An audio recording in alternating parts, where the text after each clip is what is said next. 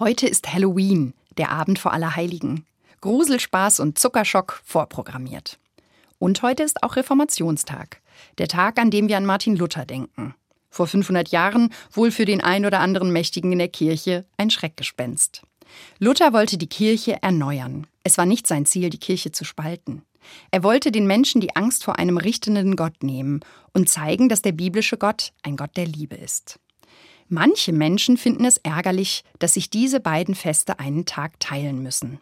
Also meistens stört es vor allem die Menschen, die gerne den Reformationstag feiern. Sie sagen, beides zusammen geht nicht. Ich persönlich finde, man kann beides wunderbar kombinieren. An Halloween geht es schließlich darum, der Angst etwas entgegenzusetzen, indem man mit ihr spielt. Wir verkleiden uns in eine Gestalt, die uns eigentlich Angst macht.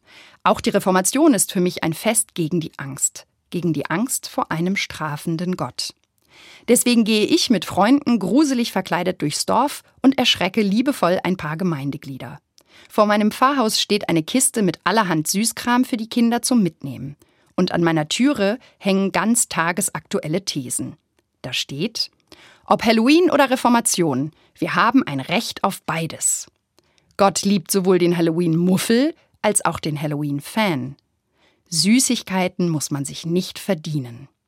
Ich wünsche heute allen, die unterwegs sind, gesegnetes Gruseln.